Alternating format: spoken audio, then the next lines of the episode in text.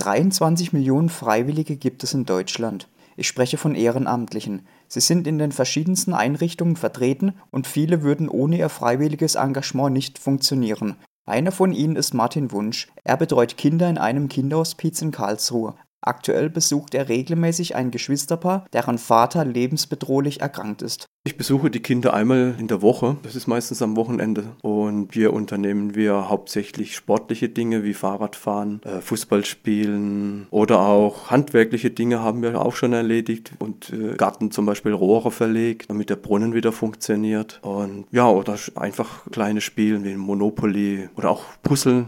Wie in Martin Wunschs Fall kann es auch vorkommen, dass wenn ein Elternteil erkrankt ist, ein Ehrenamtlicher gesunde Kinder begleitet.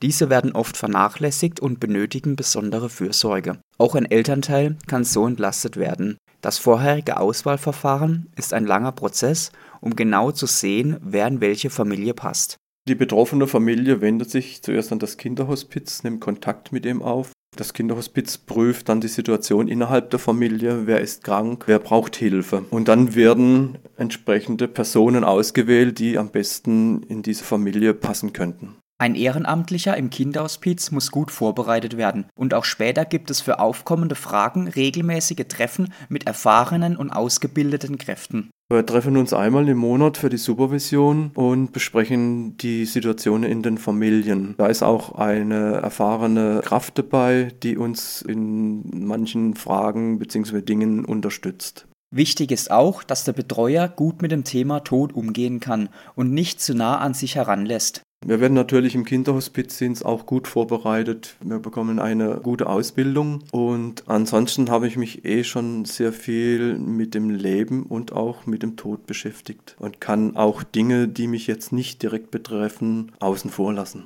Warum gerade Kinderhospiz und nicht zum Beispiel Altersheim? Ja, das war so eine Art innere Eingebung. Ich kann da nicht mal den genauen Grund sagen. Irgendeine Stimme in mir sagte mir, dass ich das einfach tun soll.